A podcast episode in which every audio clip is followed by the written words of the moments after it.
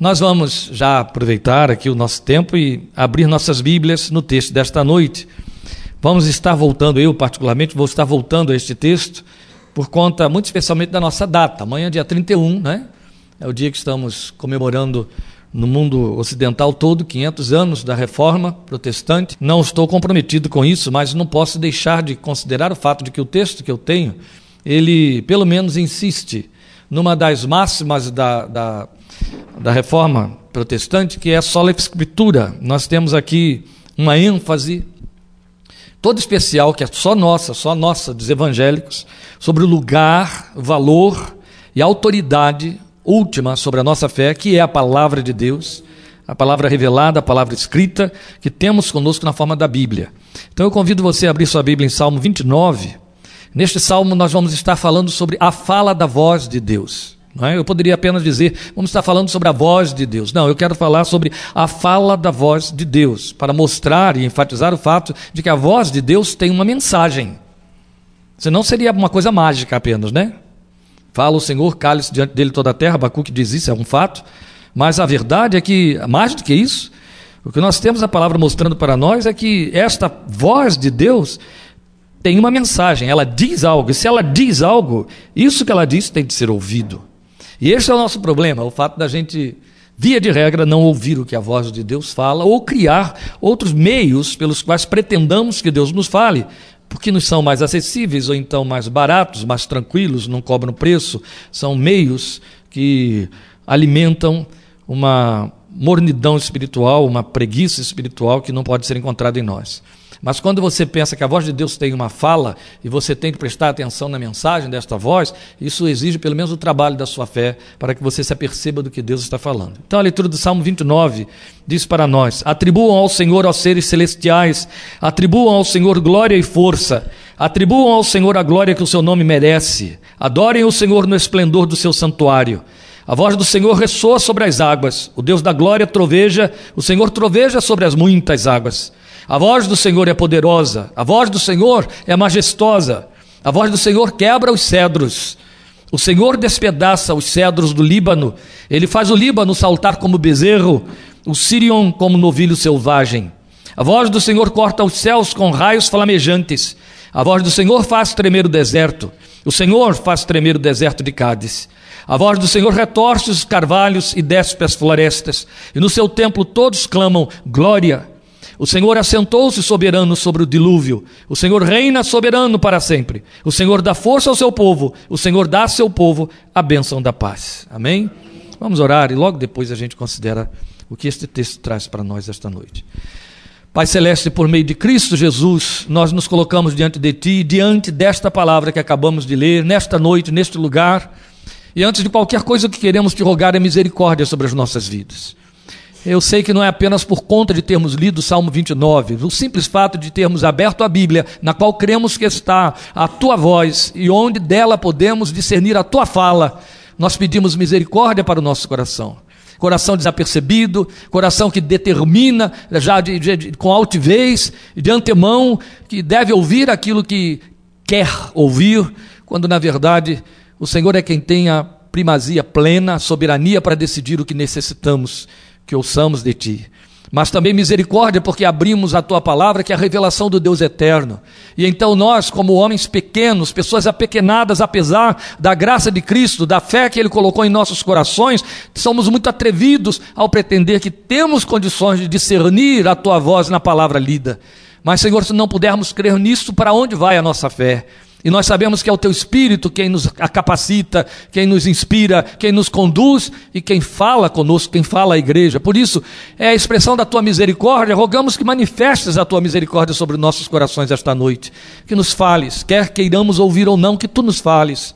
Que os nossos ouvidos, ainda que não se apercebam, os ouvidos do nosso coração sejam levantados pelo teu Espírito para nos apercebermos desta fala que nos corrige, que nos orienta, que nos aconselha, nos recomenda, que nos cura, que nos transforma transforma, que nos liberta. Precisamos de tudo isso, Pai.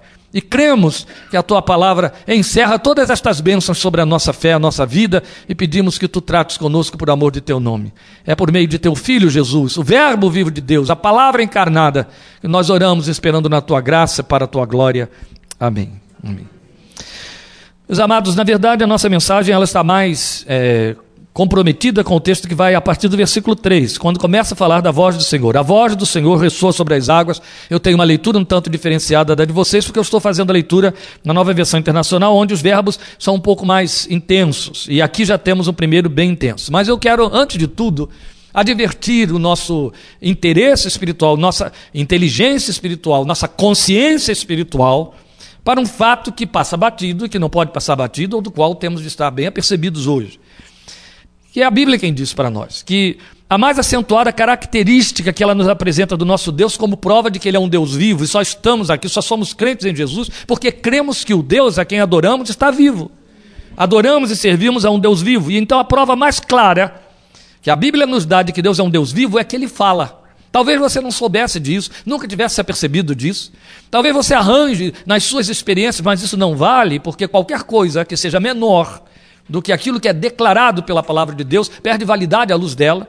Então pode ser que, baseado em suas experiências, você faça outras atribuições da realidade de Deus estar vivo. Ah, Deus está vivo porque me abençoou com tal coisa. Deus está vivo porque eu soube de tal situação. Nada disso tem valor algum para afirmar, para provar que Deus está vivo, a não ser o fato de que a Bíblia afirma que Ele é um Deus vivo porque Ele fala.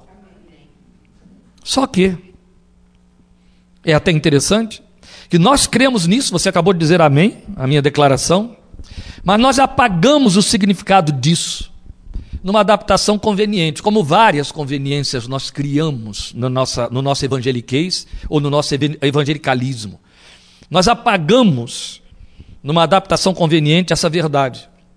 Nós confessamos que Deus está vivo porque Ele ouve, não é porque Ele fala. Entende? A Bíblia diz que Deus está vivo porque Ele fala, mas nós, os crentes, dizemos que Deus está vivo porque Ele ouve. Lamentavelmente. Por isso que eu disse que nossas assertivas não têm validade alguma diante daquelas que procedem da palavra de Deus. E vou dizer coisa pior, que aí torna-se pior. É que afirmamos que Deus está vivo porque Ele nos ouve, porque é só o que queremos. É Ele quem é o, primeiro, é, é o primeiro a lamentar o fato de que não é ouvido. Porque Ele fala. E pior do que tudo isso que eu acabei de dizer, é que geralmente nós afirmamos que Deus está vivo porque Ele ouve quando nós percebemos que obtivemos resposta à nossa oração. E aí nós fazemos uma somatória de erros. Primeiro, ao dizer Deus está vivo porque Ele ouve. Segundo, eu afirmo que Ele ouve porque Ele respondeu à oração que eu fiz. Então isso quer dizer que se não respondeu, não ouviu. E a Bíblia não alicia isso, não autoriza a palavra de Deus. Não, porque jamais Deus deixa de ouvir. Outro tanto, ele jamais deixa de falar, mas não é ouvido. Por isso é que nem sempre a gente se apercebe de que ele fala. E aí uma pior notícia, mas você só vai ficar dando pior notícias? Ah, se tiver de melhorar, não é por minha conta, né? Eu, por enquanto, meu compromisso é dar mais notícias. A pior notícia é que enquanto eu fico afirmando e assumindo que Deus está vivo, porque Ele ouve, eu deixo de conhecer Deus, porque na verdade eu não estou ouvindo Deus. E se eu não estou ouvindo Deus, eu não estou sabendo que Deus está vivo. Especialmente se eu declaro que ele está vivo porque ouve, ao fato de que a minha oração foi respondida, ou a oração do meu pai, do meu tio, do meu irmão, do meu. Deus sempre ouve, mas também sempre fala. Vamos lembrar Cornélio. Cornélio, as tuas orações estão em memória diante de Deus. Nem crente era. E Deus estava ouvindo aquele homem, só não respondia.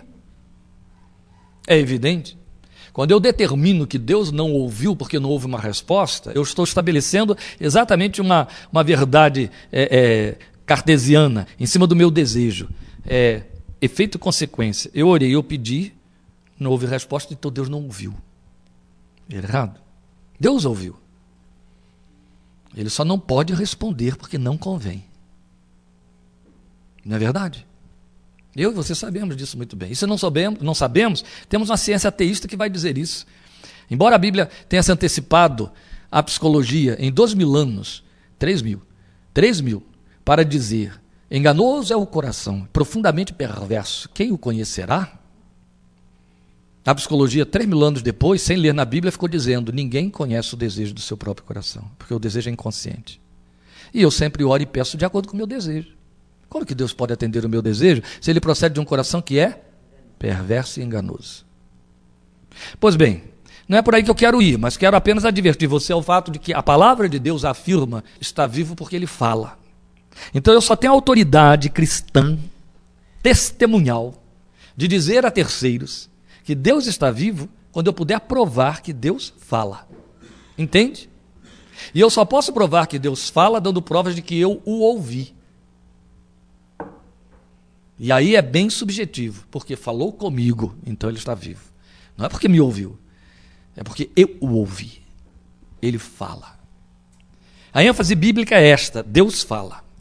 O próprio Deus enfatiza isso no Salmo 81, versículos 8 e 11. Ali ele faz um lamento. Ah, Israel, se me escutasse, se meu povo ouvisse a minha voz, e é um tom de lamento. Depois nós temos Jesus dizendo diante de uma igreja inteira, a igreja de Laodiceia, estou à porta e bato, se alguém ouvir a minha voz, abrir a porta, eu entrarei, serei com ele, ele comigo. E é evidente que para qualquer entendedor, o que Jesus está dizendo é, eu estou batendo com a voz, porque eu bato se ouvir, vai abrir a porta. Vai, eu, estou, eu estou falando, ele não para de falar. Então, ainda o ouvimos dizer em João 10 que as suas ovelhas ouvem a sua voz. Esta afirmação de Jesus é que na nossa experiência tem de ser questionada, porque nem sempre nós a vemos funcionar, que as ovelhas ouvem a sua voz. Mas há uma assertiva que ele está dizendo aí que é fato. Eu estou falando com as ovelhas, é o que ele está dizendo. O tempo todo ele fala.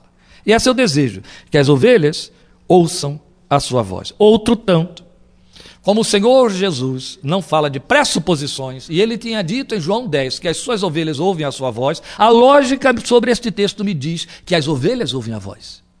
E aí eu tenho de questionar se alguém não está ouvindo, se é ovelha. Entende? As ovelhas ouvem, as ovelhas discernem. Percebe que o problema reside todo em nós e não nele. Ele, a Bíblia diz, ele está vivo porque fala, e eu digo ele está vivo porque ouve e porque me ouviu. Ele diz: As minhas ovelhas ouvem a minha voz. Então, se tem gente não ouvindo, questione. Questione origem, questione natureza. Outro tanto, nós concentramos o ouvir Deus na leitura da Bíblia, numa palavra profética, manifestação de um dom carismático, na audição de um cântico. É certo que a ler a Bíblia pode, que ler a Bíblia pode se traduzir em ouvir Deus. Ela é a sua palavra.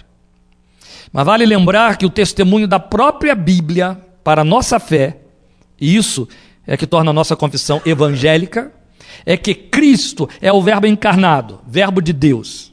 E aí nós temos um abençoado reforço disso em Hebreus 1, de 1 a 3, quando o texto diz que ele está sustentando todas as coisas pela palavra do seu poder. Jesus está usando a palavra, Deus está sustentando todas as coisas pela palavra do seu poder, que é o seu Filho. Jesus, que é a palavra encarnada, outro tanto está sustentando todas as coisas com a sua manifestação. Ele é o Logos, ele é o Verbo vivo, ele é a palavra que fala de Deus e que se manifesta. Então, vamos entender assim: a Bíblia é a palavra de Deus que nos comunica a voz de Deus. Então você tem dentro da voz de Deus a fala de Deus. A voz de Deus através da Bíblia, lida e ouvida, sussurrada ao seu coração, e qualquer outro instrumento de oralidade divina jamais terá validade sem o padrão e vias que a palavra traduz para nós como sendo o Verbo encarnado, o Logos de Deus. Mas a atenção prevalece.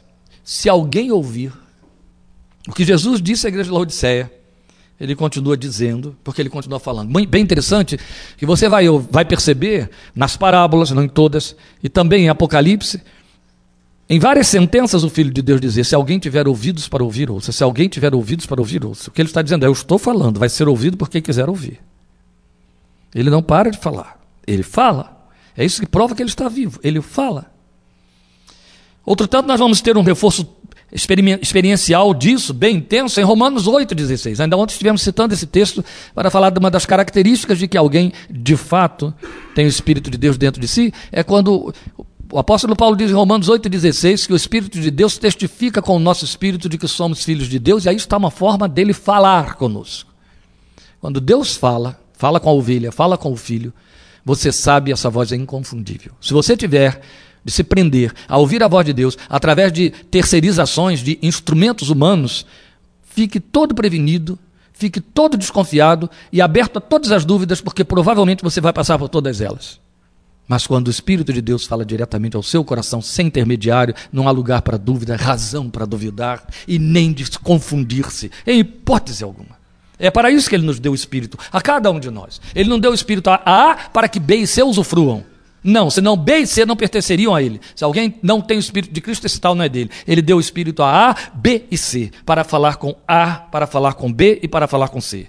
Se ele pretender, ele vai usar B, C para falar com A e vice-versa. Mas ele pode falar tanto com A, B e C, porque ele pôs o Espírito dele dentro de cada um de nós. E aqui nós temos, neste salmo, que é, intensifica para nós essa, o fato da fala da voz de Deus, nós temos várias expressões que nos ensinam a discerni-la, que nos fazem perceber como ela se manifesta. Então, nós precisamos conduzir nossa fé ao hábito de ouvir a voz de Deus. Quer lendo, quer ouvindo a pregação, temos de construir a fé e conduzir a fé por esse hábito de ouvir a sua voz. Então, eu diria melhor, discerni-la. Temos de aprender a discernir a voz, a fala da voz. Ela tem suas próprias características. Essas características da fala da voz de Deus podem ser vistas aqui no Salmo que eu li, o Salmo 29, como eu disse, a partir do versículo 3. Mas aí nós precisamos conduzir nossa fé a esse hábito. Sete vezes o salmista nos apresenta a performance da voz de Deus, da fala da voz. Sete vezes. É uma característica significativa, singular. Sempre que a Bíblia quer falar de algo perfeito, ela usa o número sete. Sempre que é alusiva à pessoa de Deus, ela trabalha com o número 7. Não estamos falando de mistério nem de numerologia. Nós estamos falando de fato bíblico. Não há mistério na fé cristã, não ser a oração. Só há um mistério na fé cristã: oração. Qualquer outro é mentira. Entendeu? Pode ser satânico também. Na fé cristã só há um mistério e ele se chama oração. Então, números na Bíblia não tem mistério. Símbolos no Apocalipse não tem mistério. Mistério é para confundir. Como a oração não tem nosso controle, pode ser mistério. Ela é mistério para que não seja controlada por nós. Andaram tentando desfazer o mistério da igreja, da, da, da, da, oração, na cabeça da igreja, inventando aí uma doutrina falsa de que você pode determinar coisas para Deus através da sua oração. Mas manipulações de palavras, pelas quais Deus se torna cativo de você, tem de atender coisa parecida. Não, você não tem controle sobre a oração, por isso é um mistério. A Bíblia que manda você orar, orar sem cessar, bater para que se abra, insistir, procurar, buscar, ela diz que você não sabe orar como convém. A mesma Bíblia que nos mostra Jesus nos ensinando como orar, ela afirma: mesmo que você repita aquilo que ele disse, você não sabe orar como convém. Então isso é um mistério. A mesma Bíblia que manda você orar a Ele, aquele mesmo Senhor que disse: Tudo que pedires ao Pai em meu nome, isso é oração, Ele atenderá. Este mesmo Senhor disse: O Pai sabe do que você necessita antes que peça. Este mesmo Senhor disse em Isaías: Estarão eles ainda falando, eu os ouvirei. Usou Davi para dizer: As palavras ainda não me chegou à boca, chegaram à boca e tu as sabes, as sabes todas. Então há um mistério na oração, que nunca vai ser explicado. O dia que for explicado, a oração deixou de ser mistério. Então, quando aparecer alguma baboseira, algum ultra titular na, na sua cabeça tentando dizer, eu descobri, eu aprendi, vamos orar a palavra de Deus. Tem gente fazendo acampamento lá em Ribeirão Preto, acampamento inteiro para ensinar crentes a orarem a palavra de Deus. Que é isso? Não quero saber, é palhaçada. Oração é mistério, entendeu? Você não vai entender nunca. Por que não entende? Deixa eu te dar um conselho: ore. Ore. Só porque não entende. Mas voltando aqui. Então, sete vezes, o salmista nos apresenta a performance da voz divina. Se você quer ficar curioso quanto ao número sete, não tem problema. Quem escreveu o salmo foi Davi. Quando você morrer, vai para o céu, chega lá pergunta a ele: por que, que você botou em sete partes? Eu não tenho como explicar a você. Mas eu, pelo menos, sou atraído ao fato de que são sete vezes que apresenta a pessoa de Deus, a cujo respeito é dito que ele tem os sete espíritos, né? os sete espíritos de Deus. Então, isso tudo é muito significativo.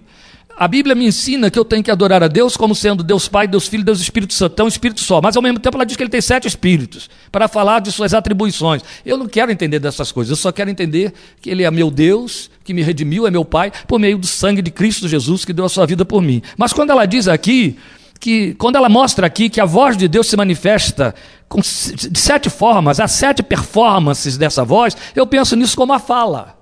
Ou Deus falando sete vezes o minimamente necessário para construir, fazer, transformar, mudar, fazer acontecer, ensinar e instruir o que eu necessito e você necessita. Ele se, sete, se serve de sete opções. Dessas sete opções, ele liberta, ele transforma, ele cura, ele responde, ele aconselha, ele consola, ele socorre, ele faz o seu papel de pai. É muito bonito, porque eu vou mostrar a você as sete falas desta voz, mas é muito bonito porque o resumo do significado de cada uma e de todas as sete somadas é uma paternagem divina. Entende? Tudo que você espera de um pai, está na fala da voz de Deus que o Salmo 29 apresenta. É claro que a gente não pode ler um texto desse descobrindo estas coisas sem estremecer, sem entender que está diante de uma revelação eterna e divina, porque quem escreveu isso aqui foi um homem.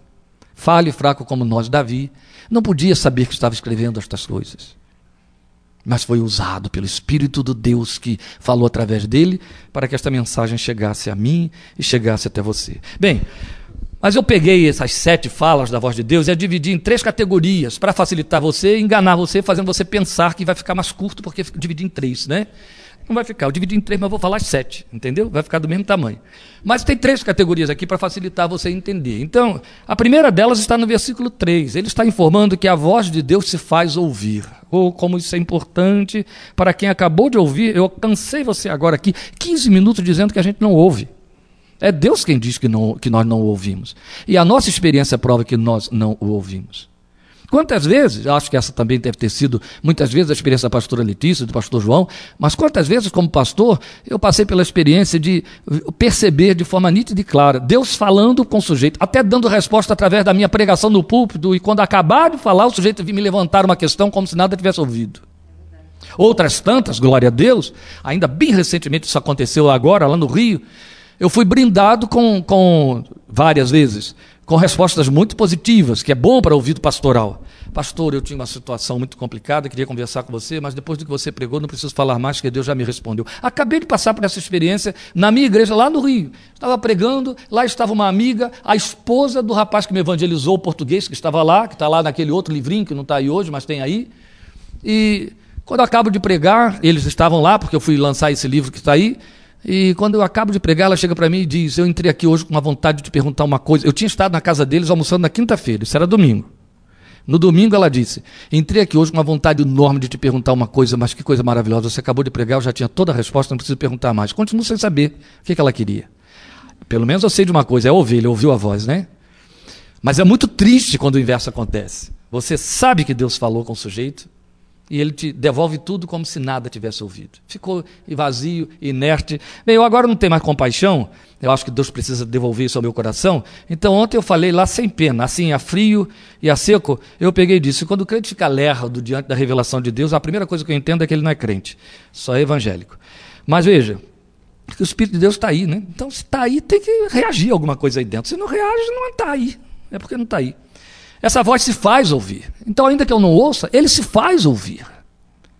Quer ouça, quer não ouça, ele se faz ouvir. É bonito. Paulo diz isso a Timóteo. Pregue, quer, é, é, é, a tempo e fora de tempo. Fale, quer ouçam, quer deixem de ouvir. E Deus faz isso. Mas o que o salmista está me informando logo de imediato é que essa voz se faz ouvir. E como é que ela se faz ouvir? O versículo 3 está dizendo tudo.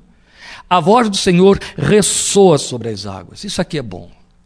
Eu devo passar bem ligeiramente pelas outras seis etapas, mas nesta eu preciso gastar um tempo com vocês. Eu gosto dela. Por quê? Primeiro, por causa do emblema que está sendo usado por Davi. Águas, para nós, é muito importante e significativo. Mesmo na época das enchentes do Rio de Janeiro, né? Os, os, os, as enxurradas de São Paulo, que alaga tudo aqui, a gente gosta de água. Quem não gosta de água? Quem, quer, quem não quer água? Mas na teologia da experiência de Israel, do Israel antigo, águas não eram bem-vindas. As águas criaram ou ficaram emblemáticas como símbolo de algo muito negativo: perseguição, destruição, impedimento. Vale lembrar a situação, aquela rota que acabou, uma rua que não acabou em endereço nenhum, o povo saindo do Egito e barrando nas areias do Mar Morto, com um exército inimigo que vem para fazer um genocídio no seu calcanhar e não tendo para onde ir, lá está um mar, mar, um oceano impedindo que eles cheguem do outro lado, que era todo sonho, e agora, pior, barrando o escape de uma fúria, de uma turba assassina, de um exército assassino que vem armado até os dentes no sem caos. Esta provavelmente foi a primeira experiência de Israel com águas de impedimento, águas sinistras. E marcou Israel para sempre. Foram vencidas pelo sopro de Deus, o mar se abriu, nós sabemos disso. Israel escapou ileso, seus inimigos morreram. Depois vocês vão tê-los já na conquista de Canaã, sendo barrados pelas águas do Jordão que transbordavam para além de suas ribanceiras.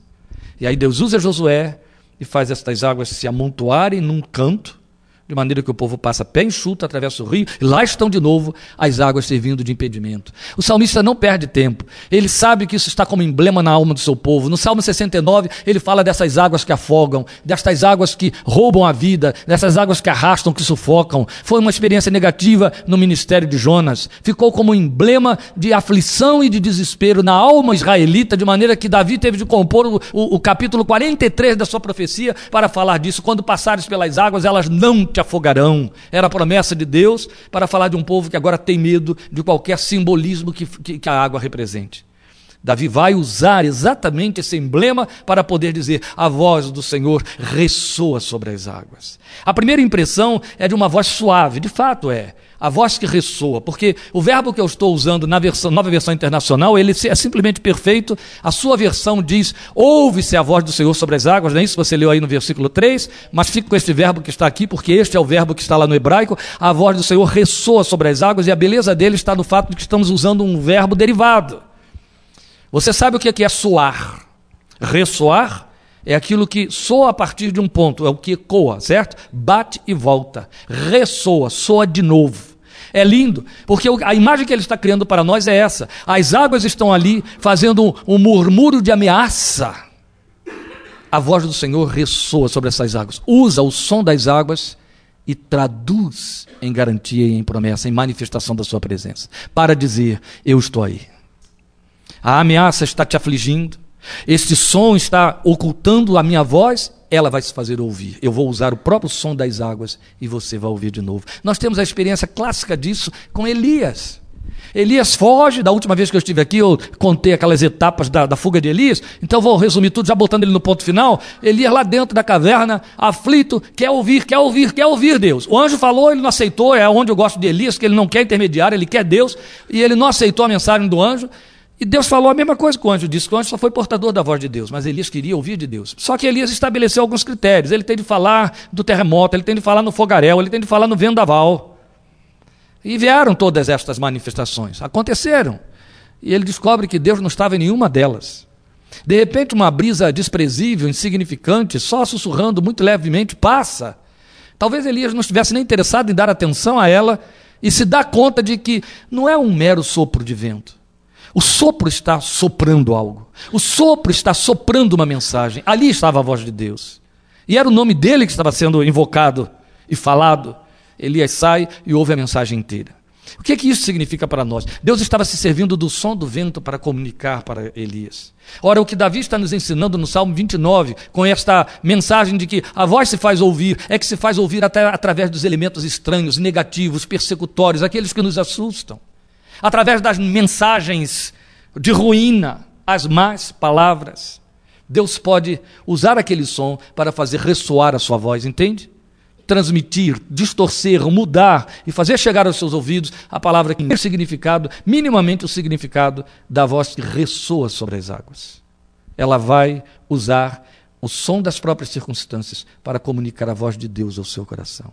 Então é algo do que late da experiência de homens de Deus, o próprio Senhor Jesus, que ouvindo determinadas palavras de ameaça, puderam perceber nela, nelas uma garantia de sossego, de escape, desde Agar no deserto, de que falaremos daqui a pouquinho, até Pedro dentro do cárcere e por aí vai. A voz está falando, pois bem, a voz de Deus ressoa para trazer algo diferente. Vamos lembrar de Paulo e Silas dentro da cadeia em Filipos. Quando há um terremoto, estronde, as portas se abrem, é um momento de desastre. Quem quer conviver com um terremoto? É um momento de tragédia. Se a coisa está ruim, vai ficar pior. Mas aquele terremoto vem e lá estava a voz de Deus falando, trazendo libertação, trazendo salvação para o carcereiro, trazendo glória onde houve ignomínia. É assim que Deus sabe falar comigo e você. Ele se serve daquilo que você está ouvindo para comunicar a mensagem que você necessita ouvir. Então, em outras palavras, isso já nos põe em alerta quanto a discernir a voz. Não é o fato de que alguma situação parece soar para nós uma mensagem negativa que Deus está fora dela. Vamos lembrar o que acontece com aqueles doze no barco, quando Jesus está atravessando sobre as águas, eles estavam em vias de perecer, porque eles percebem as ondas falando traiçoeiramente e pronto, pondo, incorrendo no risco, eles incorriam no risco de terem o barco levado a pique, e de repente eles percebem que lá vem o Senhor, e eles ouvem uma voz gritando lá do meio, era o Senhor falando sobre o ruído das águas. Aí Pedro disse: Se és tu, manda, fala, para que eu vá ter contigo. Vem, e ele vai. E no momento Pedro começa a afundar, exatamente o que as ondas queriam. E só aconteceu isso porque o texto diz que ele prestou atenção na voz do vento. Ele tirou o foco da voz de Deus que fala o vento, da voz do Senhor. E aí começou a afundar. E Jesus o segura e o põe de pé. Isso tudo vale para ensinar a mim, a você, aquilo que eu espero que o Espírito esteja aí te dando discernimento. E quando as circunstâncias, sejam elas pessoas ou situações, começam a ditar coisas para você, não despreze tudo considerando, ó oh, Deus, vem me dizer alguma outra coisa. Não, preste atenção porque ele vai falar a partir daquilo. Ele vai fazer ressoar a voz. Desse jeito. Ele ressoa sobre as águas. Mas o texto também diz que ela se faz ouvir trovejando. O Deus da glória troveja e troveja sobre as muitas águas. É como se dissesse, mas se a situação ficar calamitosa, vem trovão aí. Ele vai levantar a sua voz de tal ordem que os trovões terão de se calar. Isso também serve para dizer que se os meus ouvidos estiverem por demais endurecidos para perceber a voz suave que quer falar comigo, como falou com Elias na boca da caverna, ele vai trovejar na minha alma. E várias vezes Deus tem de trovejar para ser ouvido. Você percebe que, em primeira instância, ele quer apenas ressoar a sua voz. Mas, se for necessário, ele vai entrar na segunda instância, que é lançar trovões aí dentro para que você ouça. Não é muito bom, não é? Até hoje nós temos um instinto, ele é bem primitivo dentro de nós, que nos faz dar umas, umas piscadas, umas encolhidas de ombro, quando o trovão explode a um quilômetro da nossa casa. Aquele estalar de alguma coisa que a terra acabou, né? Sempre nos faz estremecer. Esse é o trovão de Deus dentro da sua alma quando você não está atentando para a voz suave com que ele quer lhe falar. Outro tanto, se as águas fizerem avolumar a voz, ele vai gritar mais alto. E aí voltamos à situação de Jesus com os discípulos no mar revolto, porque quando ele repreende o mar, na primeira tempestade, lembram? Quando ele repreende o mar, a conclusão dos observadores foi: quem é este? Que até o vento e o mar lhe obedecem. E o texto registra que quando Jesus repreende o vento, ele diz para as ondas e o vento: Cala-te. Ele fala mais alto. É ele trovejando. E isso significa que é uma voz que se faz ouvir. Então, desta maneira, a gente entende o que é a voz que se faz ouvir. Mas outro tanto, e é o versículo 4 que vai mostrar para nós, essa voz é. Porque quando o texto diz que a voz ressoa, usa as águas para nos falar, ressoa, troveja sobre as águas quando elas querem falar mais alto, e geralmente seres humanos querem ser essas águas, já está mostrando quem Deus é. E se Ele é, a sua voz também é. E o texto mostra para nós os qualificativos desta voz. São dois. E os dois se complementam. Embora eles tenham características particulares, mas se complementam. Então o versículo 4 diz que a fala da voz do Senhor é poderosa e é majestosa. Como algo pode ser poderoso e majestoso ao mesmo tempo? É evidente que o adjetivo majestoso está entrando aqui porque na cabeça do rei que escreveu está a majestade, ele está pensando em rei. Um rei é poderoso e majestoso ao mesmo tempo. Pelo menos naquele tempo. Hoje em dia não tem mais nenhum poderoso e menos ainda majestoso. Mas, né, a, a, associação pertence na história, você vê, o rei tem de ter esta associação de majestade e poder. A majestade fala da sua beleza, que atrai, e o poder fala da sua força, que intimida, que gera respeito, reverência. Mas o fato é que nós temos a Bíblia dizendo para mim que essa voz é poderosa e majestosa. Minimamente eu preciso ser sensível a esses dois aspectos da voz de Deus. Do primeiro, eu me aproximo, eu e você, porque se Deus fala, eu quero que ele manifeste poder, que essa voz tenha poder. Do segundo, a gente não fica muito preocupado, porque é mais uma resposta que damos a esta voz do que uma recepção. Mas a verdade é que se eu tenho capacidade de discernir o poder da voz, eu tenho de discernir de igual maneira a majestade da voz. Porque as duas colocações estão aqui juntas para mostrar que a voz de Deus tem esta manifestação, ela é, com esta, ela, ela procede com esta manifestação dúplice, poderosa e majestosa ao mesmo tempo. E aí a gente volta a Hebreus 1,3 para pensar no significado da voz poderosa. O que, é que está escrito lá? Ele está sustentando todas as coisas com a palavra do seu poder. É evidente que se eu fizer deste texto de Hebreus 1,3 o que fazemos com a maioria dos textos bíblicos, entender apenas teoricamente, eu vou dizer, ah, que linda essa expressão. Ela precisa ser vista além de um quadro que eu possa admirar. A Bíblia está me informando um fato. E o fato é que as coisas todas estão sendo sustentadas pelo poder da palavra do Senhor, que é Jesus. Isso significa que a sua vida, você está vivo hoje no dia 30 de outubro de, 1900, de 2017, porque a palavra de Deus está dizendo viva. Entende? Fique sabendo que no momento em que ele disser não viva, a sua vida cessa. Ele está sustentando todas as coisas. Eu estou citando a sua vida para você perceber o resto. Todas as coisas estão sendo sustentadas pela palavra do seu poder. A Bíblia, que é apolítica, não tem partido e não conhece sistema de governo, ela diz que Deus põe reis e tira reis. E onde não houver rei, ele põe governante e tira governante. Entende? Ele vai fazer, ele faz do jeito dele. A verdade é que ele está sustentando todas as coisas, a despeito das loucuras que os homens fazem, ele está sustentando. Bem, basta você pensar o seguinte: os homens fazem loucuras que não cessam. Os homens têm poder de destruição dessa terra dez vezes mais do que se pode pensar. A terra pode ser destruída por uma única bomba dez vezes. Dez vezes. Como se fossem dez planetas em série. Um tiro só arrebenta com dez planetas Terra, de uma vez só. Então, dez vezes nós temos potência de destruição deste planeta. Mas até agora ninguém destruiu. E não vai destruir enquanto Deus estiver sustentando este sistema com a palavra do seu poder. É Ele quem está ordenando. Existem muitas coisas que os nossos hiper, super cientistas, com toda a sua ultra evolução, mesmo neste século é, cibernético, não conseguem explicar e vão continuar sem explicação. Por mais que se tente aí, como uma bela canção está dizendo ultimamente, inventa-se o Big Bang para explicar tanta coisa, ou tenta-se redescobrir o Big Bang, e tantas outras coisas que a ciência evolucionista tentou nos impingir, ou tentou perseguir e descobrir, a verdade é que muitas coisas ficam sem resposta, e uma delas é tão simplinha. Ninguém responde por que este nosso quintal, tão pequeno dentro do cosmos, infinitamente maior do que ele, ele gira na velocidade em que gira até hoje. E olha, gente, eu estou com 62 anos, a Terra nunca diminuiu a velocidade. De... É, há 62 anos eu sei que ela gira na mesma velocidade. Tem gente aqui mais velho do que eu, que desde que nasceu descobriu que a Terra está girando na mesma velocidade. É verdade. Acho que quando meu neto tiver essa idade, ele vai dizer a mesma coisa. Sabe, gente, eu estou com 60 anos e a Terra continua girando com a mesma velocidade. Verdade. Inclinada a 23 graus sobre o seu eixo. Não pode estar inclinada a 22, 21. Para manter uma pressão atmosférica que faz o oxigênio entrar no seu pulmão ao peso de uma atmosfera de 23% sobre todos os outros gases. Senão você morre asfixiado em menos de um segundo.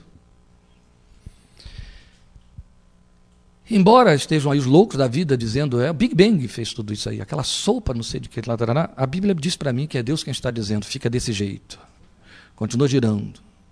Continua entrando lá para aquela gente respirar. Eu os quero vivendo.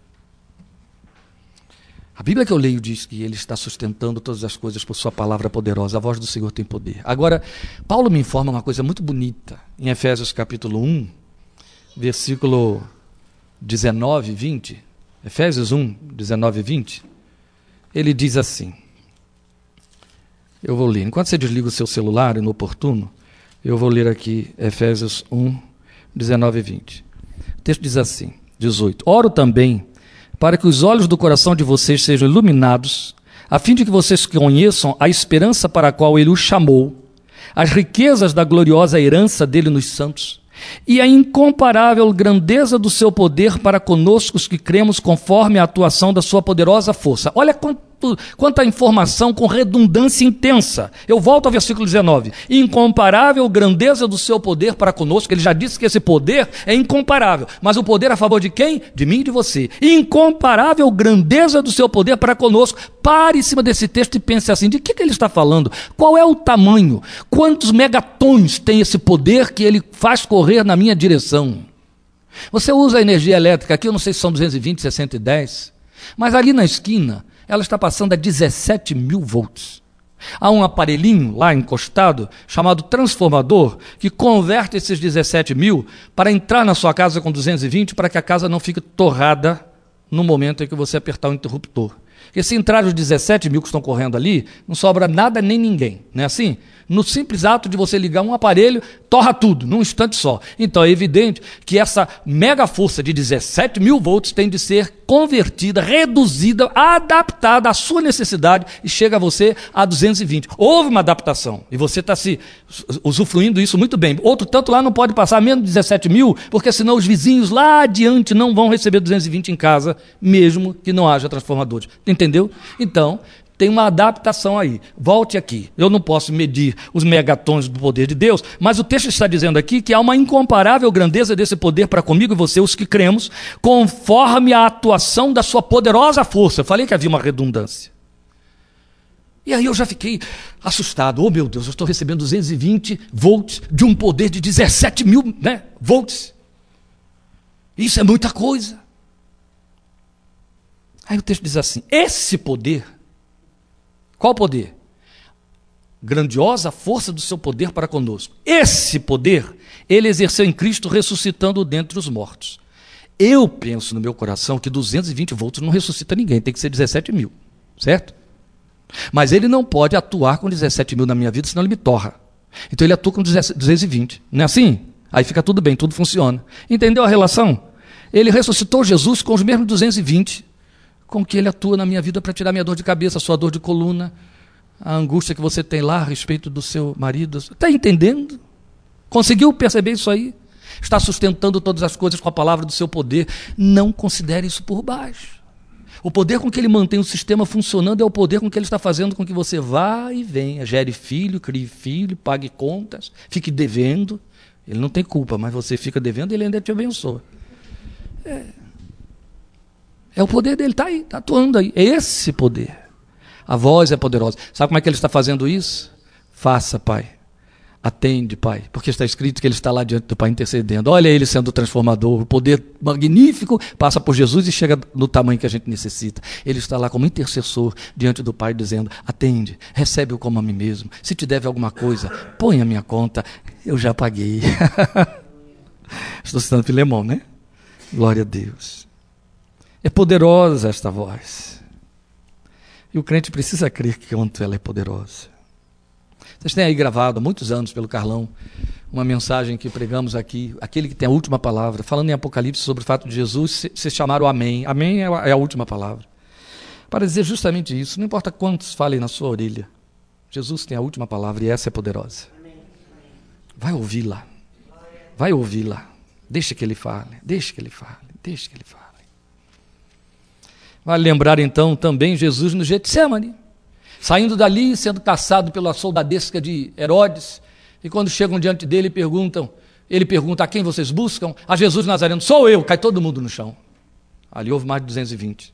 É o poder da sua voz, o poder da sua fala. Mas nós temos algo aqui sui generis. E esse negócio aqui me encantou, já tem passado isso para os outros. Eu gosto tanto. Quando Deus faz a gente descobrir essas coisas assim na Bíblia, a gente fica, é, a gente fica, a gente se sente meio paparicado. E eu fiquei assim, quando eu vi algo muito interessante que a Bíblia me informa sobre esse poder da voz dele. Eu acabei de ler para você o versículo 4 de Salmo 29, dizendo que essa voz é poderosa. Apocalipse 1,15. Vamos ler? Me acompanhem, por favor, que vai ser bom. Apocalipse 1,15 me diz assim: olha. Seus pés é João na ilha de Patmos tendo uma visão do Cristo glorificado. Então ele diz assim: Seus pés eram como bronze numa fornalha ardente, e sua voz como o som de muitas águas. Leu isso aí? Qual é a descrição do poder dessa voz? Ela era como o som de muitas águas. É João que está ouvindo essa voz, entende? João está descrevendo o que ouviu, o que viu e ouviu. Ele viu os pés e ele ouviu a voz. Quando ele ouviu a voz, ele disse assim: A sua voz era como o som de muitas águas. Eu gosto de chamar atenção para isso aqui, até usei essa ilustração aí algumas vezes é o fato de que quando você está. O poder que a, a, a, a voz das águas tem. Né? Então isso é bonito quando mostra que a voz de Deus ressoa sobre as águas, que troveja sobre as águas. Quando você está junto de uma cachoeira, por menor que seja, a Nalândia tem cachoeiras grandes e tem as pequenininhas, as corredeirinhas, é, michurucas lá de dois metros, é, onde a gente toma banho constantemente. É onde todo mundo gosta de ir para se divertir. Mesmo essas pequenininhas, essas quedinhas de dois metros, se você falar ali perto delas para alguém que está a três metros de você, ele não te ouve, de jeito nenhum. Você tem que se esgoelar e o sujeito fica lá do outro lado. Quê? Fala de novo. Não ouvi. Você está ali com uma quedinha de dois metros. o som de muitas águas. Foi isso que João ouviu. Quando ele abriu a boca, João ouviu aquilo estrondar como se fosse o som de muitas águas. Bonita a imagem, né? Agora vamos para Apocalipse 19, versículos 5 e 6. Eu vou ler. Veja só. O que, que o texto diz para nós? Então veio do trono uma voz conclamando: Louvem o nosso Deus, todos vocês, seus servos, vocês que o temem, tanto pequenos como grandes, somos nós. Tá bom? Você vai perceber no capítulo 19 que há vários coros sendo aqui citados, os personagens que fazem esses louvores estão ditos aqui, bem esclarecidos. Você tem aí 24 anciãos e por aí uma grande multidão. De repente o texto diz assim: Ouvi, é, é, então veio do trono uma voz conclamando: Louvem o nosso Deus, todos vocês, seus servos, somos nós. Vocês que o temem, somos nós. Tanto pequenos como grandes, somos nós. Então é a igreja que está aqui, certo? Aí esses seus servos pequenos e grandes, esses servos que o temem, eles louvam. Então, o versículo 6, João ouve o louvor, ele diz assim: Então ouvi algo semelhante ao som de uma grande multidão, como o estrondo de muitas águas. Eu não tinha acabado de ler Apocalipse 1,15, dizendo que quando João o ouviu falar, entendeu que aquela voz era como o som de muitas águas? Agora ele ouve a igreja falando, dando louvor, e qual é o som que soa para o ouvido de João? O som de muitas águas. Isso significa o quê? Cristo e a igreja têm a mesma fala. Entende? O poder da palavra está na igreja. Se chama oração, louvor, adoração. O que pedires na terra, que ligares na terra será ligado no céu. Não amaldiçoem, abençoe os que perseguem. Não amaldiçoem. É como se Deus estivesse pedindo: não amaldiçoe, não amaldiçoe, porque a sua fala tem poder. Só aqui, viu, gente? Só nesse aspecto. Abençoa, porque ela tem poder para abençoar. Abençoe, não amaldiçoe. Abençoe os que perseguem. Bendigam os que lhes maldizem. Elogiem é o significado do verbo é, abençoar. Elogiem. Porque a voz é a mesma. A voz de Jesus é a voz da igreja especialmente quando a igreja louva, quando a igreja adora. É o que o Apocalipse está mostrando, para dizer que esta voz tem poder. A voz do louvor da igreja tem poder. A voz da adoração tem poder. Então aqui está a voz recebendo a mesma característica, a voz atribuída à igreja triunfante que adora. Mas também nós lemos lá em 29, 4, que essa voz, essa fala da voz é majestosa.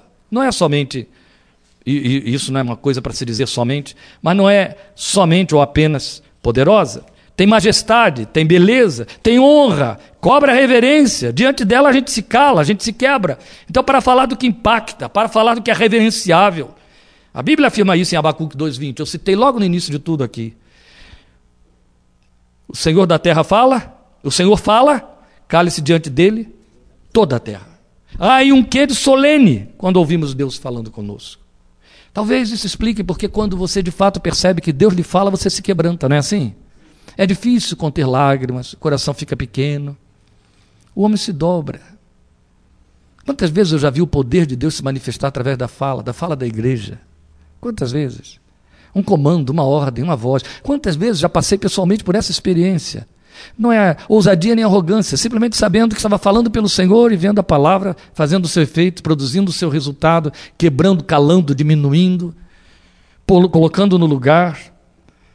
Mas outro tanto e mais importante foram as vezes que eu não sei se posso contabilizar, mas pelo menos ter memória delas, da voz falando ao meu coração e me torcendo, me quebrando, me dobrando, me convencendo. Porque tem majestade tem um poder de impressionar, de convencer, irresistível. É majestosa, é cheia de reverência. Quando ele fala, cale-se os demais. Cale-se a terra. Calem-se nossos argumentos, nossas razões, nossas desculpas. Lembram como ele fez calar Moisés? Moisés, você vai, você vai falar, Senhor, manda outro no meu lugar. Moisés, mas Senhor, eu nunca soube falar, mas, mas eu sou calado de boca, pesado de boca. Moisés, você vai. Arão vai falar para através de você, mas você vai dar o recado a Faraó. Tá bom, Senhor, tá bom, Senhor, eu vou. Não é? A verdade é que essa voz conquista, nos dobra. Aliás, eu nunca vi ninguém ficar inteiro resistindo à voz de Deus. Não. Quando ele fala, ninguém resiste. Ela tem o poder da unção. Alguém, ainda esta semana comentávamos isso ali ontem, em casa da pastora Letícia, alguém um dia descreveu a unção como sendo um que indefinível que funciona como o poder do orvalho que abre. Isso não é poesia, era a pessoa explicando.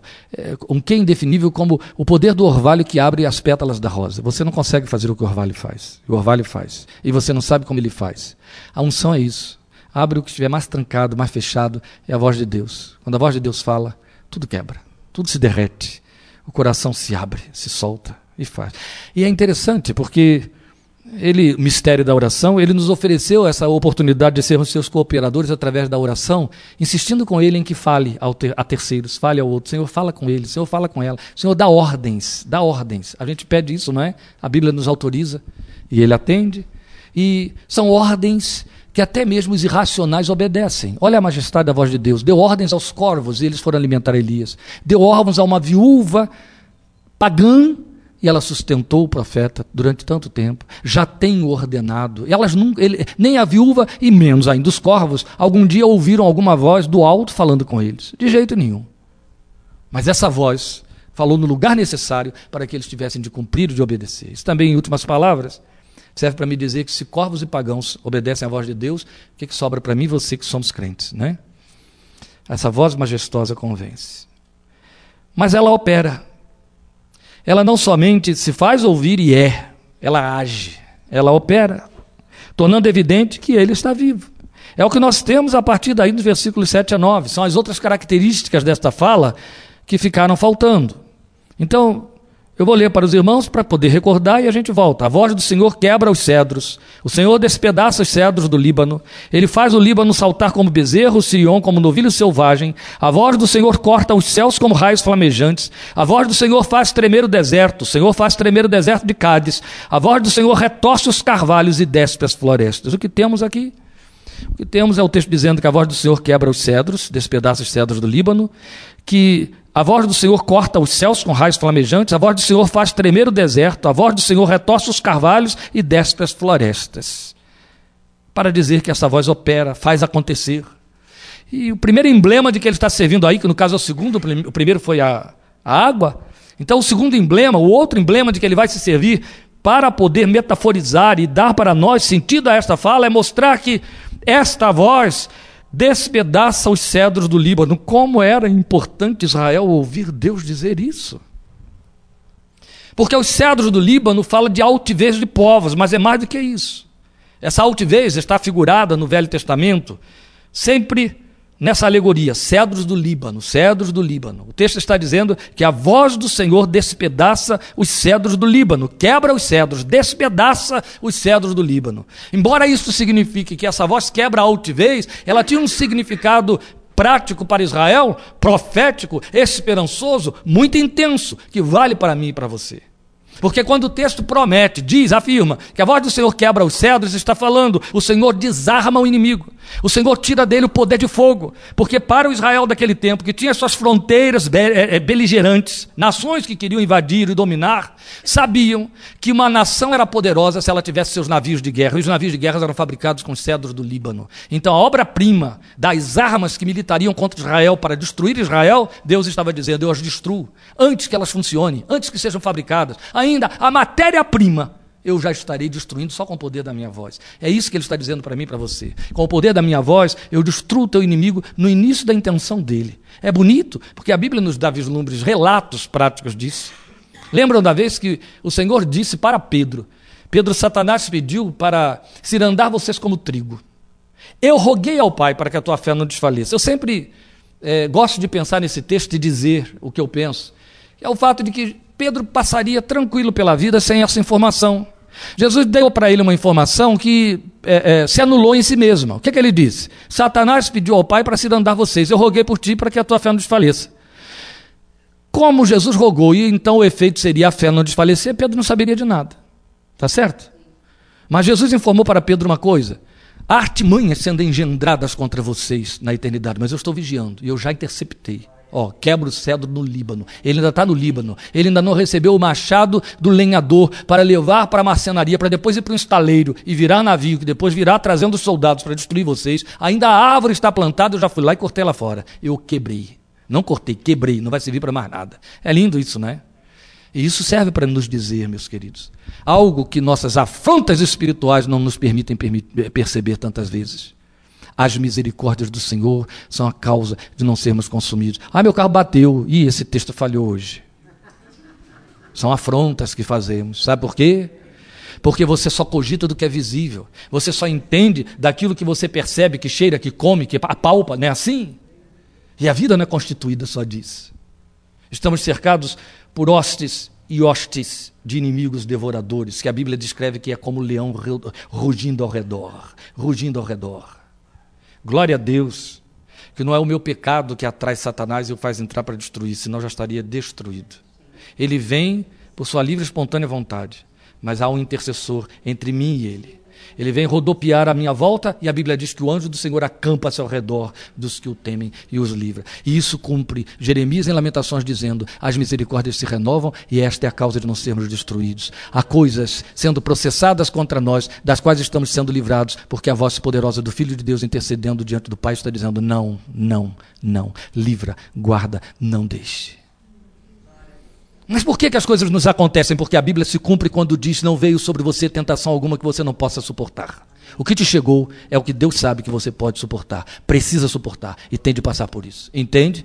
A voz dele está no controle, ele está falando, ele está quebrando os cedros no Líbano, a coisa está sendo intentada. É aonde eu leio o Salmo 91 nenhuma seta, nenhuma praga te atingirá. Seus pés não tropeçarão com, em pedra. O que ele está dizendo é: quando alguém estiver intentando contra você, eu já estou dando conta. É lindo. Você vai ouvir a história de, Jona, de Josafá, naquela guerra em que ele não tinha arma, um exército despreparado, nem exército tinha. De repente ele descobre que vem três exércitos contra a nação, fica desesperado. Deus levanta um profeta lá no meio do povo para dizer: Josafá, não prepara soldado, não prepara arma, não prepara nada, prepara os sacerdotes com trombetas para cantar que a minha misericórdia dura para sempre. Coisa de doido, não é? Coisa de doido. Mas crente é doido, profeta também. Se o profeta é crente, é doido. E o rei foi doido junto. E o rei fez isso. Olha, Deus disse através do profeta, vocês todos ouviram, que não teremos que pelejar.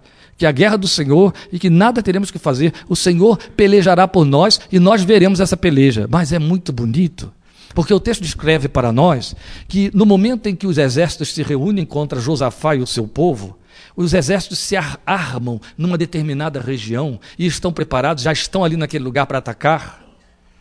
E no dia seguinte, Deus manda Josafá ir com aqueles sacerdotes e o povo para outra região e diz através do profeta: Porque eu vi que Moabe e, e, e, Fulano e Beltrano estão acampados em tal e tal lugar. Entre o mensageiro chegar para avisar Josafá e o profeta se levantar para profetizar, o inimigo já tinha se deslocado de um lugar para outro. O mensageiro chega dizendo: Eles estão em tal lugar. Quando Deus fala, eles já estavam em outro, porque Deus viu. O mensageiro não podia dar conta disso. E se Josafá fosse ouvir o mensageiro e tivesse um exército e fosse na direção, naquela direção, naquela direção, teriam caído na estratégia do inimigo e derrotados. Mas Deus disse: Eu sei onde eles estão, para nos dizer: Eu sei onde seu inimigo está, onde ele está arquitetando, o que ele está arquitetando, o que ele está planejando. Eu quebro o cedro no Líbano, ainda na sua fonte, na sua origem. É com a sua voz, a voz dele faz isso. Logo depois vai nos apresentar, eu disse a vocês que essa fala se manifesta com a paternagem de Deus, não é assim? E é. Olha só, não é lindo? Voltando lá ao versículo 4. Ai, pastor, mas se você ainda tem muito que falar, ainda volta. Eu sou assim, gente, é uma agonia. Vocês querem ouvir? Olha só. Mas voltando lá no versículo 4, ele não disse que a voz é poderosa e é majestosa. Eu não disse que é são formas dele manifestar paternagem. O pai não ralha e não fala carinhosamente, não é? Para com isso, menino. Olha a voz poderosa. Vem cá, meu doce. Olha a voz majestosa. E ele é pai quando ele diz para com isso, e ele é pai quando ele diz vem aqui. Não é assim? É poderosa e majestosa. Ele faz paternagem. Então, logo depois, no versículo 5, Davi vai dizer, no versículo 6, perdão, 7, que essa voz corta os céus com raios flamejantes, para falar da última vez que essa voz será ouvida no planeta. Que linguagem é esta? Corta os céus com raios flamejantes. Porque assim como o relâmpago que sai do Oriente se mostra no Ocidente. Que foi que Jesus disse? Que a sua vinda será como relâmpago que sai do Oriente e se mostra no Ocidente. É esta forma como o povo vai ouvir a última voz. Ele chegou. É como um relâmpago estrondando e iluminando o céu, de um lado para outro, cobrindo os dois hemisférios, e lá estará o homem ouvindo a voz de Deus pela última vez, e a partir dali é o homem quem vai falar, joelhos no chão, dizendo: Jesus Cristo é o Senhor. Esta voz vai falar como relâmpago que ilumina as trevas. E aí vale também esta alegoria, não posso deixar de usá-la.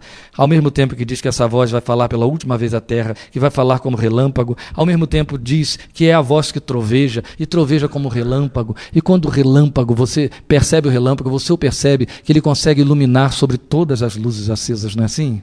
Ele não ilumina apenas os espaços tenebrosos. Quando o relâmpago corre, você pode estar em plena Avenida Augusta, com toda Rua Augusta, com toda, todas as suas seus holofotes acesos, que você vai ver o relâmpago.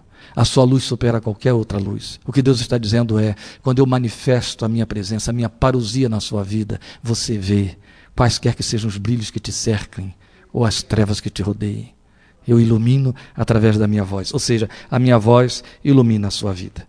E nós temos logo depois ele dizendo que a sua fala é o versículo 8, faz tremer o deserto. E isso é muito belo, porque significa que a sua fala enfraquece o terror. Enfraquece o terror no seu coração porque comunica paz. Aliás, uma preocupação tão é, contínua da parte de Deus, que você a tem por todas as páginas da Bíblia, ou pelo menos em todas as mensagens da Bíblia, melhor dizendo, ele repetindo paz, paz com vocês, paz convosco. E Jesus sempre teve essa mensagem na boca em cada encontro com os seus discípulos. Paz seja convosco. Depois de ressurreto, antes de ressurreto, cada vez que ele tinha um encontro, ele dizia paz seja com vocês, e sempre em momentos de aflição, de turbulência. Então eles estão lá no meio do mar revolto, o Senhor fala do meio das águas: paz seja com vocês. Eles estão lá aflitos, acossados pelos judeus, depois que o Filho de Deus é, é, crucificado, ainda não sabem que ele está ressurreto, ou ainda não o viram ressurreto, ele aparece ali no meio deles naquela sala, e a primeira coisa que diz é: paz seja com vocês.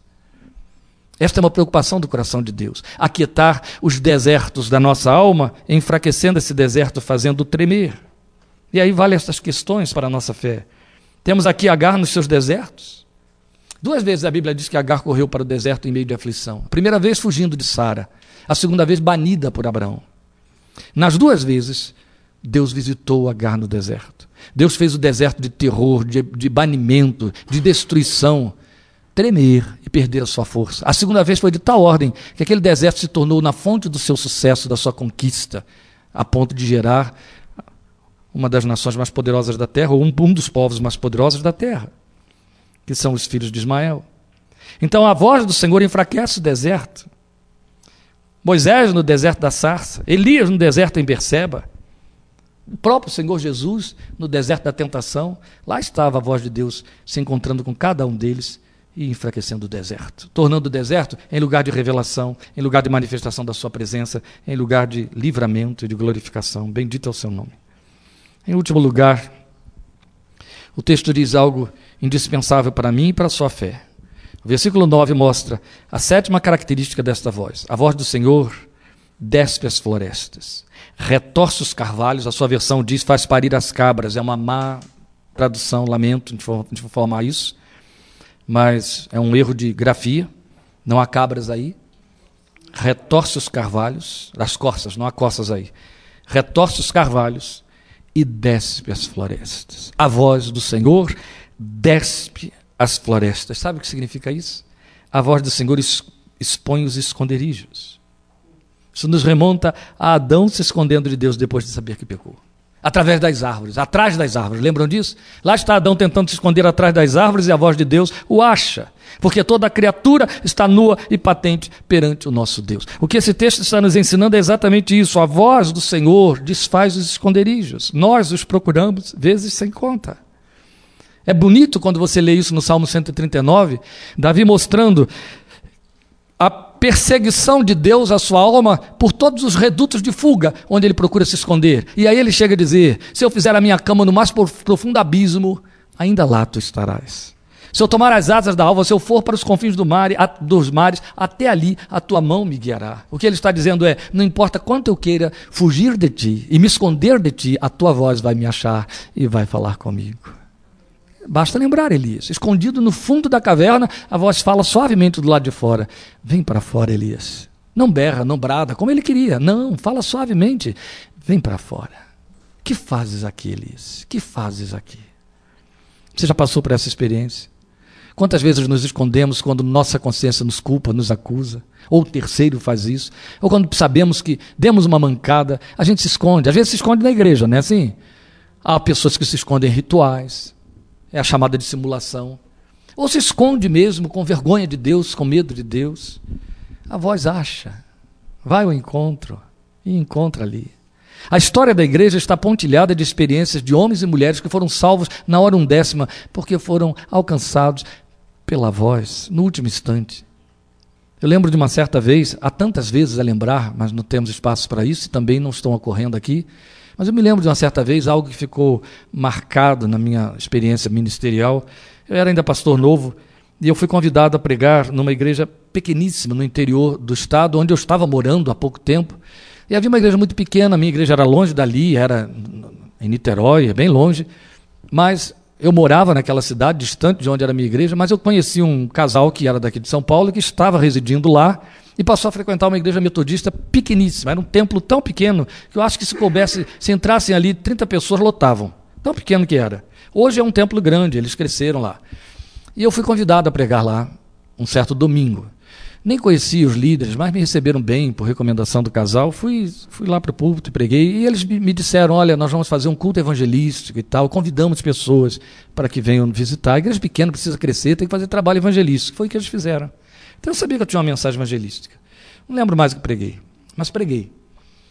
Preguei e quando terminei, eu convidei pessoas a tomarem uma decisão por Cristo de forma pública, fazerem uma confissão pública de fé no Senhor Jesus. Não me lembro, algumas pessoas vieram, se deslocaram e sentei. Acabei o que tinha que fazer, orei por eles e sentei e entreguei então a palavra ao dirigente, o pastor, que ia encerrar o culto. E ele foi para o púlpito, eu fiquei sentado atrás dele. E havia um rapaz que tinha entrado, estava com um casaco, uma, uma jaqueta cinza sentado à direita, bem no fundo, o tempo todo de cabeça para baixo, assim. Eu pregava, eu via. Um, um grupo tão pequeno, ele estava bem destacado lá, assim, no meio do povo. Eu sentei. E nisso que eu sentei, eu fiquei em oração, enquanto o pastor estava fazendo encerramento do culto. Olhos fechados, orando, aquele rapaz se destacou diante dos meus olhos, assim, de forma muito clara. E abri os olhos e olhei, não, ele está lá, não está aqui. Fechei, está ele aqui de novo, na frente da minha testa. E na cabeça dele surgiu uma palavra muito grande: suicídio. Aí eu dei um toque no pastor, levantei. Irmão, dá licença, me, me empresta o microfone só um minutinho, eu preciso dar uma palavrinha aqui agora. Ah, ele, olhou estranhando e disse, pois não, pois não, me passou o, telefone, o microfone. E eu disse, moço, você entrou aqui hoje pensando em acabar com a sua vida, Deus acabou de me revelar isso e você vai sair daqui liberto. A voz dele te achou aí. E você vai vir aqui, eu vou orar para você agora para você ficar liberto e sair com vida. Você entrou aqui para não fazer o que você quer fazer. Você fez uma experiência aí com Deus. Deus respondeu a sua experiência. Ele te achou. E agora você vai sair daqui liberto. Então você vai vir aqui agora para eu orar para você. Porque se você se expuser diante de todos nós, isso não vai te acontecer mais. Vem aqui. Não aconteceu nada. Eu falei, vou te chamar. Deus me mostrou a roupa que você está usando, onde você está sentado, e olha só, você sabe que eu estou falando com você. Você é a única pessoa aqui dentro que entrou pensando em cometer suicídio. Não conheço esse grupo, mas acredito que você não pertence a ele. Aí não teve mais jeito, né? Ele levantou, já levantou em prantos e era ele. Aí ficou ele chorando ali ou chorando cá, porque é claro, né? E aí ele chegou, orei por ele e ele foi embora. E a igreja glorificou a Deus porque viu algo em comum acontecer, era um fato. A voz do Senhor quebrou o esconderijo onde ele estava. Ele tinha feito no seu coração este voto: hoje é o meu último dia, mas eu vou entrar numa igreja. Entrou naquela pequenininha, antes de fazer o que eu tenho de fazer. Ele entrou para pedir perdão a Deus pelo que ele ia fazer. e Deus ouviu, né? Vem cá que eu vou te perdoar inteiro. e o achou e trouxe e falou com ele. A voz do Senhor te acha nos seus esconderijos. Ou onde alguém te esconder, basta que você ouça. Amém? E é assim que ele fala. Mas, meus queridos, aí você vai dizer, aí ele chegou no sétimo ponto, ele encerrou. Não. O salmo nos sublima, encerrando com algo muito especial. Ó, usei o verbo encerrar. Ó, o salmo encerra com algo muito especial. Ele mostra nos versículos 1 e 2 como os adoradores podem se preparar para ouvir a voz. Eu li o salmo e não falei estes dois versículos, mas volte a eles. Atribuam ao Senhor, aos seres celestiais, atribuam ao Senhor glória e força, atribuam ao Senhor a glória que o seu nome merece, adorem o Senhor no esplendor do seu santuário. Ouviu isso aí? Duas vezes o texto disse assim: ó, atribua glória e força, atribua a glória que o seu nome merece, não é assim? O texto está dizendo: se prepare para ouvir a voz dando glória a Deus. O povo de Israel, certa vez ouvindo Herodes falar, nos dias de Jesus, depois de Jesus, nos dias dos apóstolos, ouvindo Herodes jactancioso no dia do seu aniversário falar, começou a gritar: Voz de Deus, não de homem. E Herodes não deu glória a Deus e foi fulminado por Deus. Agora aqui está o Senhor dizendo para mim e para você: há uma voz na sua boca que eu quero ouvir. E o salmista nos ensina: atribua ao Senhor a glória devida ao seu nome. Depois de dizer pela sétima vez que a voz de Deus fala, o que, que o salmista diz para nós no versículo 10? E no seu templo todos clamam. Não leia aí o versículo 9. E no seu templo todos clamam. Só três pessoas leram. Você vai ler. Você vai ler e vai repetir. No seu templo todos clamam. Glória. Amém. Agora vocês estão do templo e vocês são os todos. Caramba. Eita. Lentos de coração para entender as coisas que o Senhor quer que use, aquelas expressões que Jesus fala lá, eu posso usar. Olha só, no seu templo todos clamam glória. E quando você diz glória, isso soa lá em cima como a voz de muitas águas. Amém? Louvado seja o seu nome. Vamos ficar de pé e vamos orar e encerrar esta palavra desta noite. Depois eu passo a palavra à pastora Letícia. Agora eu queria que você entendesse que isso é mais do que uma proclamação. É mais do que você fazer o que acabamos de fazer no seu templo, todos dizem glória e vocês disseram glória. Não. Aclame ao Senhor e atribua a Ele a glória devida ao seu nome. Isso não é uma verbalização. Dar a glória que cabe a Deus. Parte do coração, entende? Pode ser feito sem palavras é simplesmente admirá-lo e adorá-lo. Reconhecer que a glória pertence a Ele, a mim não, a, a, você não, a ninguém que está neste planeta, a nenhum outro ser, mas a Ele. Toda a glória pertence ao Senhor e Ele disse: Não darei ela a ninguém. A glória pertence ao nosso Deus. Atribua a Ele a glória devida ao seu santo nome. Glorifica o Senhor porque ele te salvou em Cristo Jesus. Glorifica o Senhor porque esta palavra faz sentido para você, ela significa algo. Glorifica o Senhor porque você sabe que tem um recurso eterno. Você tem um Deus que lhe ama e um Cristo que intercede por você, a quem você pode recorrer mesmo do meio dos seus esconderijos, mesmo quando as águas estão tentando te sufocar, mesmo quando os exércitos estão sendo preparados através dos cedros do Líbano, mesmo quando há trevas à sua volta ou luzes tentem ofuscar a sua visão, a voz do Senhor está disponível para você. Você tem isso entregue ao seu coração por causa do sacrifício de Cristo Jesus a seu favor, então dê glória a Ele por isso. Glorifique a Ele por causa da sua esperança da vida eterna, por causa das garantias que você tem por sua presença e bênção. Glória seja o teu santo nome. A ti louvor, glória e honra. A nossa gratidão, bendito Deus da nossa esperança, por quem tu és, por Cristo Jesus, o Verbo vivo, que jamais deixa de falar ao nosso coração. Hoje reconhecemos quanto somos lentos para te ouvir, quanto nós estamos lerdos para te ouvir, quanto nós esquecemos que é o Senhor quem fala, quanto nós estamos mais abertos para nos fazer ouvir do que te ouvir. Ó oh, meu Deus, pedimos misericórdia e graça, mas pedimos que nos permitas ter ouvidos abertos para ouvir a tua voz, ouvidos através dos quais esta palavra possa entrar e baixar ao nosso coração, e sará-lo, e transformá-lo, e aproximá-lo de ti. Ó oh, Senhor, porque tu não paras de falar, tu falas na tua palavra, tu falas porque nos amas, tu falas porque sabes que a tua voz é a garantia de nossa existência é a força que nos mantém de pé, porque é a tua voz falando ao nosso coração que traduz fé para as nossas almas, é a tua voz falando para nós que nos fortalece, que nos faz eh, avançar, é a tua voz que nos encoraja, como fizeste com Elias, como fizeste com Moisés, como fizeste com Paulo. Não temas, eu ainda tenho muito povo nesta cidade. Como disseste para Paulo, na hora do maior desespero, nenhum deles se perderá. Deus dará contigo todos os que estão contigo neste navio. Glória ao teu nome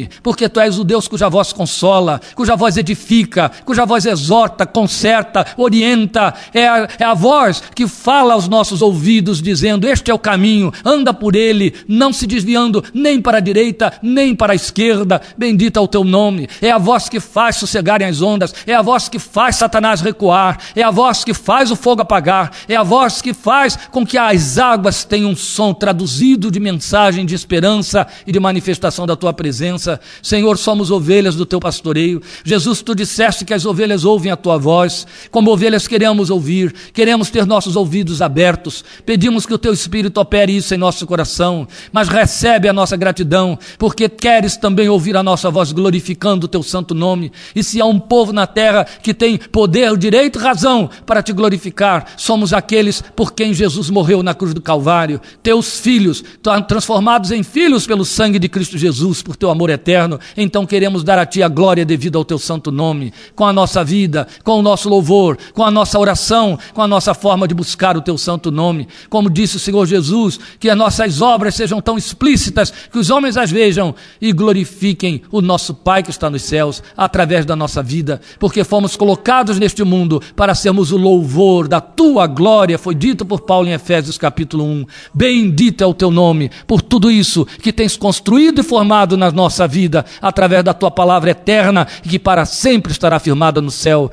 É através dela que nos fortaleces, é através dela que nos edificas, é através dela que nos transformas e que santificas a nossa vida. Glória ao Teu nome. Te bendizemos por Jesus, Verbo de Deus, palavra encarnada, palavra eterna, nosso Salvador, hoje e sempre. Amém. Deus te abençoe, te fortaleça e te guarde.